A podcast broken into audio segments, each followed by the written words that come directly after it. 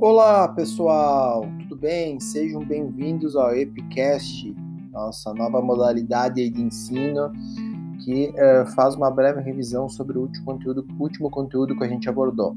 Então eu vou falar um pouquinho para vocês hoje sobre uh, a tríade epidemiológica, como que as doenças ocorrem. Tá? Então vocês vão ver que nós aqui que vivemos na América Latina, seja a gente falando em saúde animal, saúde humana, a saúde na América Latina ela é um tanto complexa, tá? Ou seja, nós temos a persistência de problemas tradicionais que outros, outras regiões do mundo não têm, seja por modificações dos, de padrões, seja por, por surgimento de novos problemas de saúde, tá?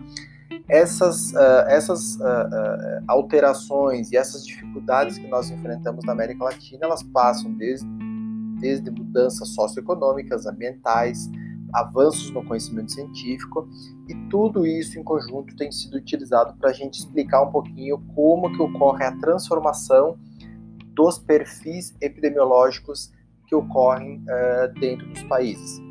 No nível macro, se nós pensávamos de forma mais ampla, uh, o modelo de determinante de saúde, o perfil epidemiológico, ele está configurado conforme as mudanças econômicas, sociais, políticas e culturais. Enquanto que o modelo de transição epidemiológica ele é, é determinado é, é, pela perspectiva da doença, tá? Então, é, é, nesse, nesse modelo, assume-se assume que a evolução ela ocorre de forma linear, tá? E a gente viu que não é tão simples esse formato. Eu já falei para vocês lá na primeira aula que do... se nós botarmos num gráfico doenças infecciosas e doenças não infecciosas, as doenças infecciosas elas foram uh, foram reduzindo a sua incidência, a sua frequência ao longo das décadas, muito em função dos novos diagnósticos, novos tratamentos e novas vacinas, e que inversamente proporcional à queda das doenças infecciosas, as doenças não infecciosas, doenças crônicas começaram a se elevar.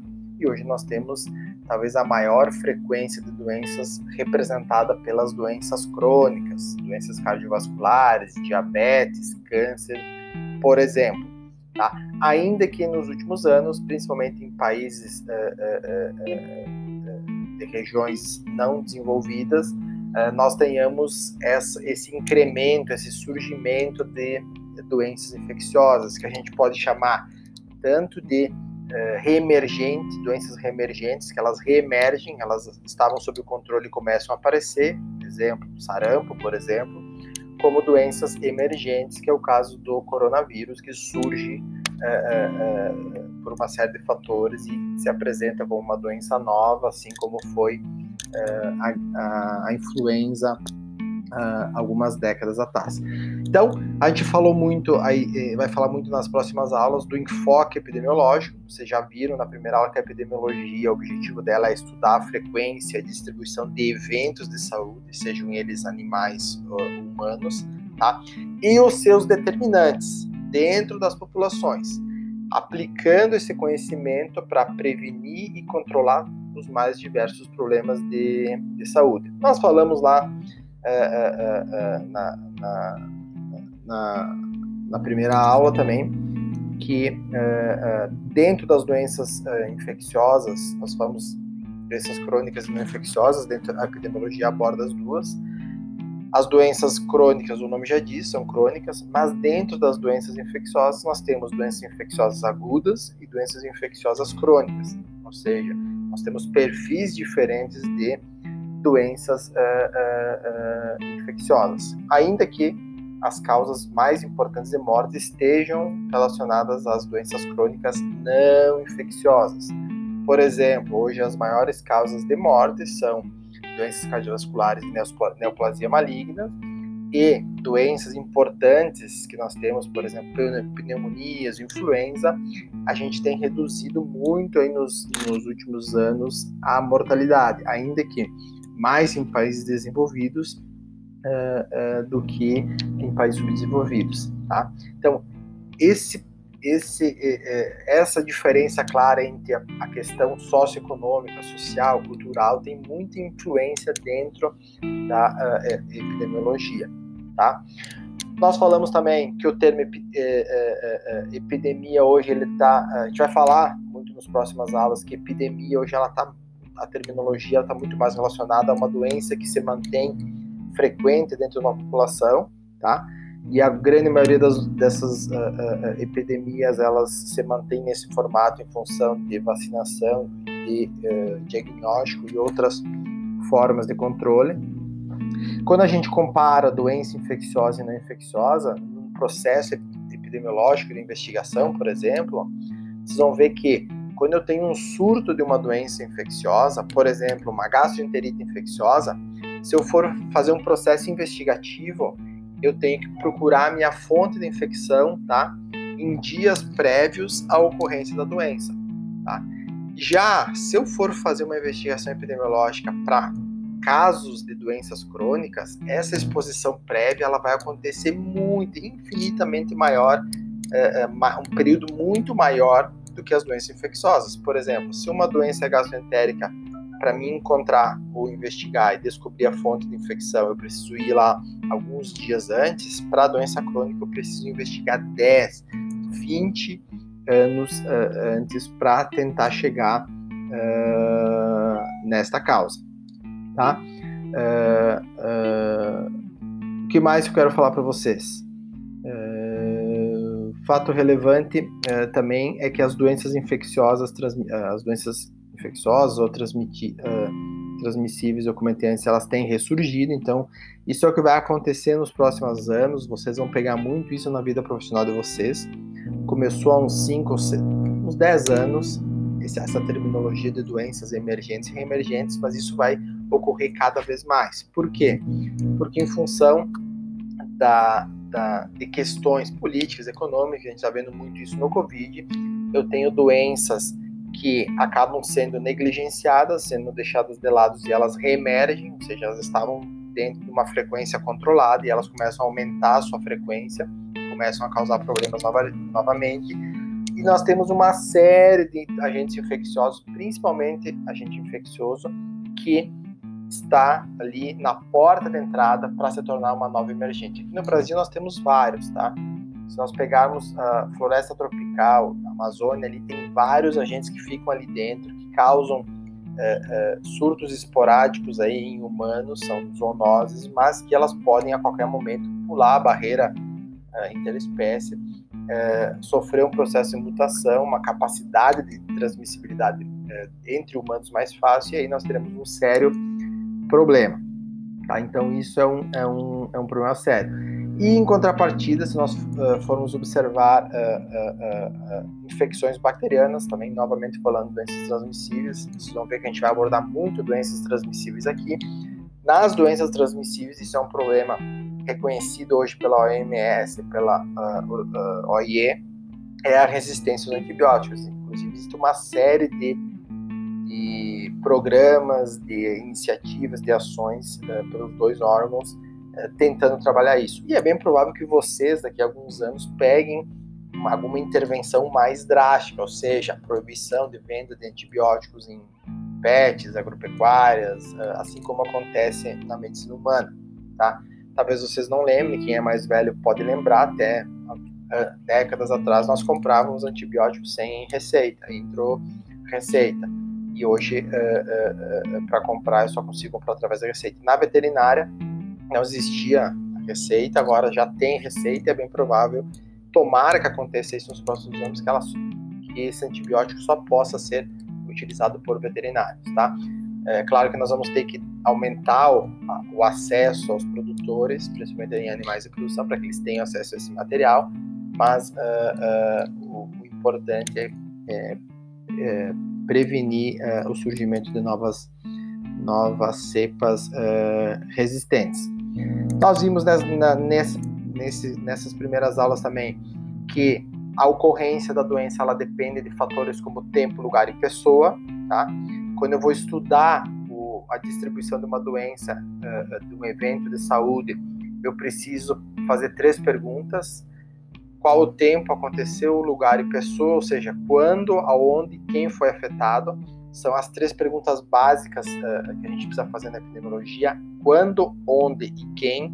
Ou seja, essa pergunta tem que ser, ser feita de forma sistemática para que eu, eu consiga organizar as características uh, e comportamentos das doenças. Quando eu falo do tempo, ou seja, se nós pensarmos na influenza, a influenza ela, ela é sazonal, ou seja, eu tenho um período do ano que ela ocorre. Se eu sei o tempo de ocorrência da doença, eu consigo prever, eu consigo prevenir, ou seja, antecipar a ocorrência da doença através das medidas preventivas, vacinação, etc., diagnóstico, etc. Tá?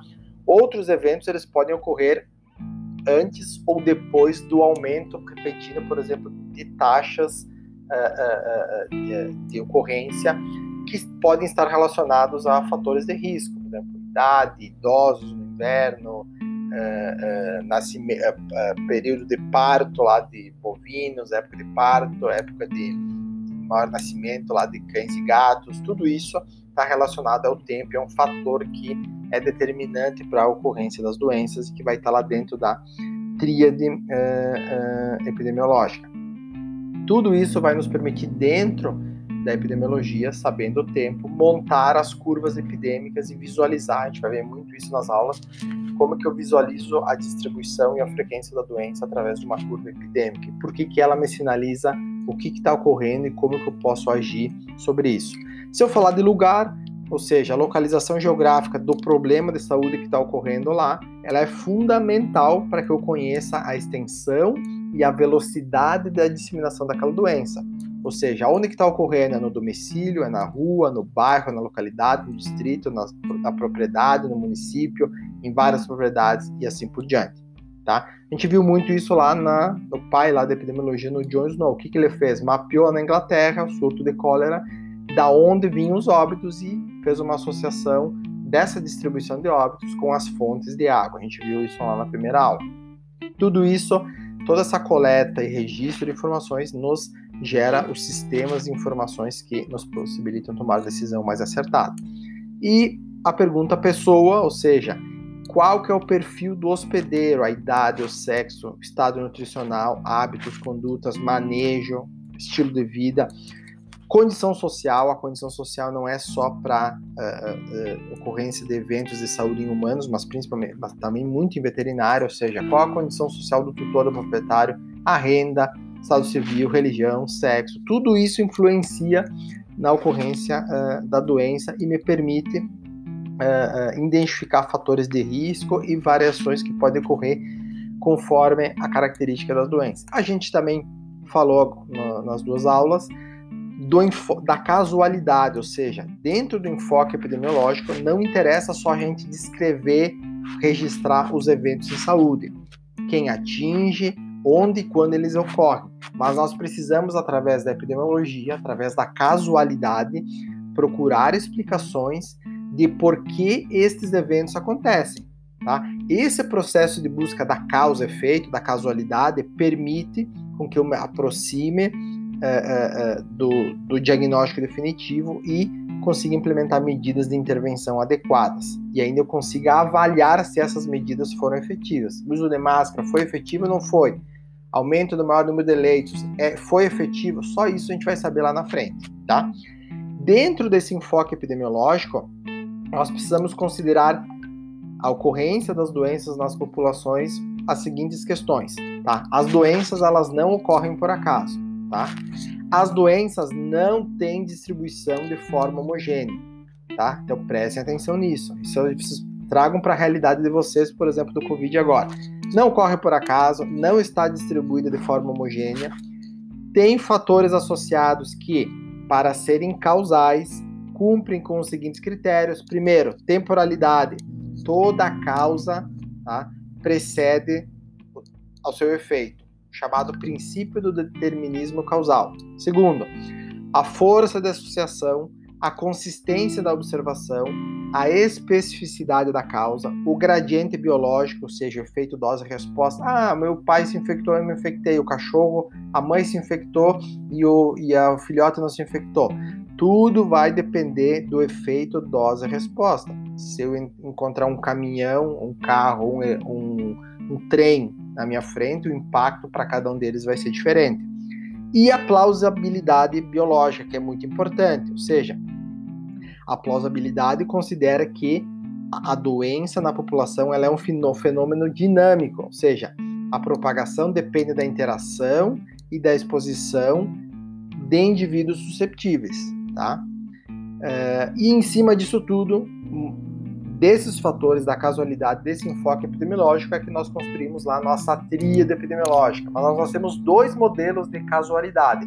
Um modelo é a tríade, que é a mais talvez utilizada uh, na medicina veterinária, e o outro é o modelo de causas componentes, que é muito mais utilizado para as doenças crônicas dentro da medicina. Na tríade epidemiológica, a gente viu que a tríade é formada por agente, hospedeiro e ambiente, cada um deles tem uh, interações dinâmicas entre eles, um desequilíbrio nessa tríade causa a minha doença, tá?